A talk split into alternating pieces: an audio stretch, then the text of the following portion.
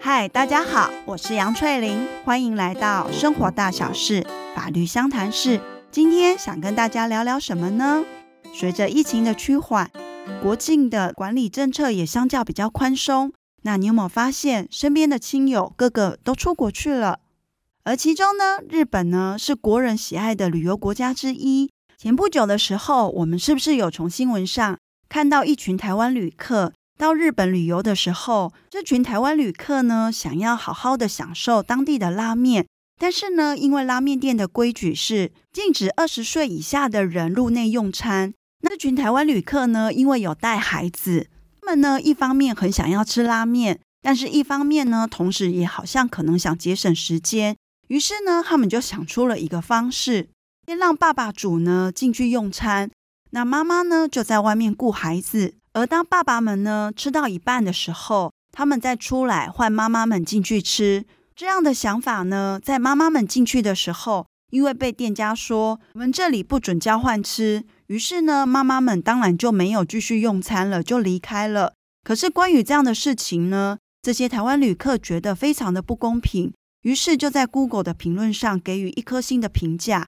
那这整件事情呢，因为媒体报道之后，那就引发了后续很多的讨论。那今天呢，我不是要去针对这件事情，我们这里呢不去讨论所谓的台日的一个饮食文化的问题。我想要去跟大家谈的是。其实呢，不管是在国内或者是国外的餐厅，我们都有可能在餐厅门口的公告，或者是柜台后面，甚至于是在菜单的上面，会去看到有一些注记，比如说本店有最低消费，本店的用餐时间是多少分钟，本店酌收百分之十的服务费用，或者是本店是不收取任何服务费用的，等等的这些规定。那我们今天呢，就来聊一聊。关于餐厅的这些规定，它在法律上的意义是什么？以及作为消费者的我们，是不是都只能全盘接受？还是说，对于这样的一些规定，作为消费者方，有没有可能跟店家去进行讨论，然后去调整呢？那在开始呢，对这些餐厅的一些相关的规定要做讨论之前呢，我想先跟大家来聊一聊。今天呢，当你到一个店家，不管是要买东西，或者是要用餐，什么时候店家一定要卖你？什么时候店家是可以拒绝你的呢？这个的差别是在于，如果说店家一定要卖你，可是他却不卖你的时候，那他就必须要付出代价。但是如果店家是有说拒绝的权利的时候，那当他不愿意卖你，你也不能够说什么。如果放在一个具体的案例上来讲的话，今天，当你进入到一间 Seven，你到货品区呢，去拿了一包乖乖，那也到柜台要结账的时候，这个时候呢，店家一定要卖你。如果说他不想卖你，那你就可以跟他要求后续的一个损害赔偿。但是如果今天呢，你在 Seven，你想要买的商品是他的那些手作饮料，看了墙上的价目单之后，你跟店员说：“我想要一杯。”去冰少糖的冰拿铁。那如果这时店员回应你说：“不好意思，我们现在因为刚好有其他的事情在忙，所以我们就不接受你的这杯饮料的一个订购。”这时候你可能会觉得莫名其妙嘛。可是呢，在法律上，店员呢他拒绝你的下订，然后不去做后续的处理动作，这些是没有任何问题的。什么同样在 Seven Eleven 买东西，却会有两种不同的一个差异呢？它的差别就是在于，今天呢，当货物已经标明价钱，而且呢，陈列在那个货物架上的时候，对店家来讲，他就发出了一个要消费者来购买的一个邀约这样的一个表示，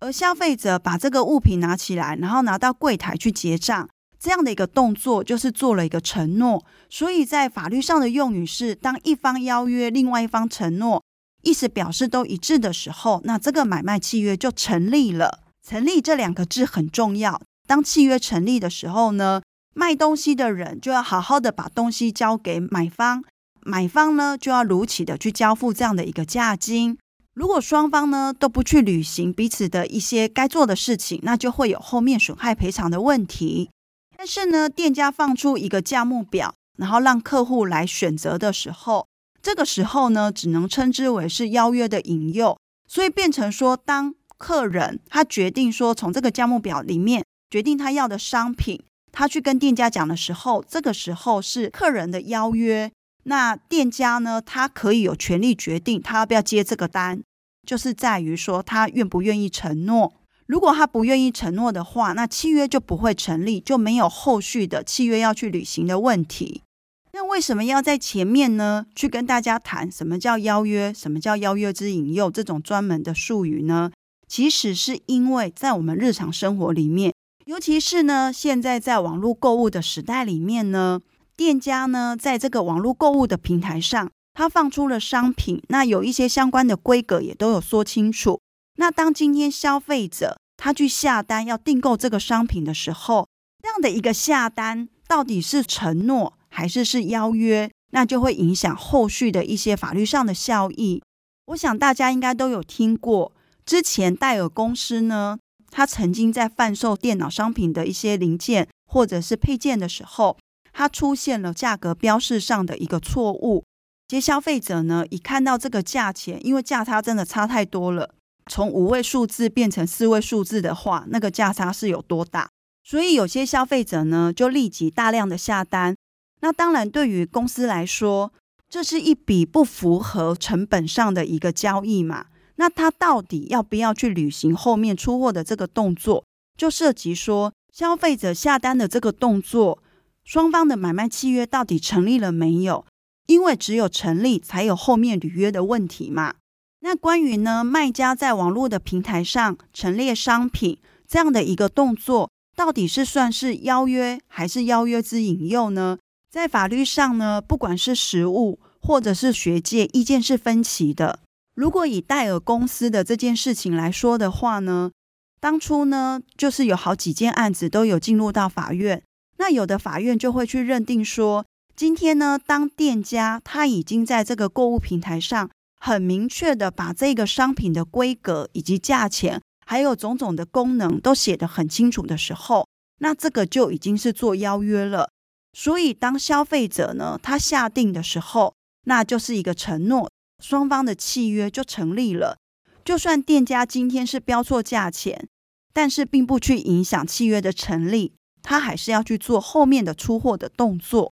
但在判决上呢，也有出现过。就是说，即便认为说今天呢，这样的一个契约已经成立，理论上呢，卖家是要做一个出货的动作。但是如果说你家的一个购买行为呢，是他明明知道说这个有可能是卖家呢，他是标错价钱下，于是呢，他就趁机去做一个大量下单的动作。那即便法律认定说它是一个契约成立。可是也会以说这个消费者有涉及权利的滥用，而去让这个契约是无效的。那卖家呢，自然就不用再去做后续的出货了。不过也同时有其他的见解是认为说，今天呢，卖家呢透过这样的一个购物的平台，然后把他的商品陈列在上面，也透过很多的文字去叙述说这个商品的规格以及它的价钱。但是，因为他所传送的对象是等于能够透过网络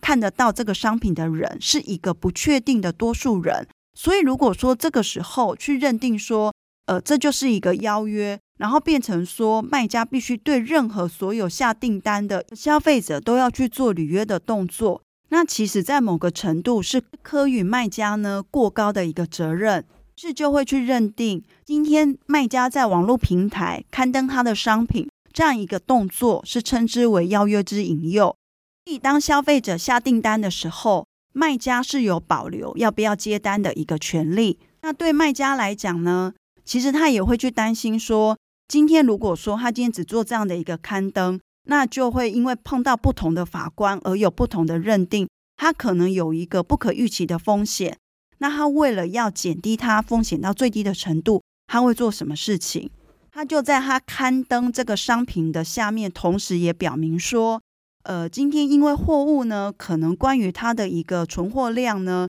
不能够当场确定，所以卖家会保留一个最终决定这个契约是不是成立的权利。那也因为呢，它有加注了这样的一个文字上的说明，所以呢，这个保留最终契约成立的权利已经写明是在卖家身上的时候，那你买家的下单就是一种邀约。在卖家呢不接受你这个订购单的时候，契约是没有成立的，那就没有后续的一个履约上的问题。那关于呢，我们已经讲完说，今天契约到底什么时候是成立的？也就是说，老板到底有没有拒绝权利这件事情？原本我们是接着要来讲说，就是在餐厅消费的时候，我们会去看到一些餐厅自己的相关规定嘛。但因为这个相关规定呢，我算一下时间，它可能讲下去也是要在十几分钟。那如果今天呢，再一次放在同一集一起讲的话，我想听的人呢，应该会觉得一下子的那个 loading 实在太重了。所以呢，我们就另辟一集再来做说明。那今天呢，其实想跟大家聊的就是，你今天去购买一个商品的时候，什么时候老板可以拒绝你？那以及什么时候呢，老板就必须要接受这样的一个交易行为？还有后面我们不是有提出戴尔公司关于他的一个商品，因为标错价钱，最后是不是应该要交货给那些已经下单的消费者呢？这个在法院以及学说上有不同的见解，那也因为这样子，会导致你可以仔细看哦。现在在网络购物上，常常呢，卖家都会在他的一个页面上会去标注一句话，叫做说，关于这个契约最后到底成不成立的话，是由卖家来决定的。而这些具体的案例以及发展呢，都是跟法律上的关于邀约还有邀约之引诱。这两个专门的用语有关哦，那不知道今天大家有没有就此了解了呢？好，那我们今天的 podcast 就到这边结束喽，下次再见喽，拜拜。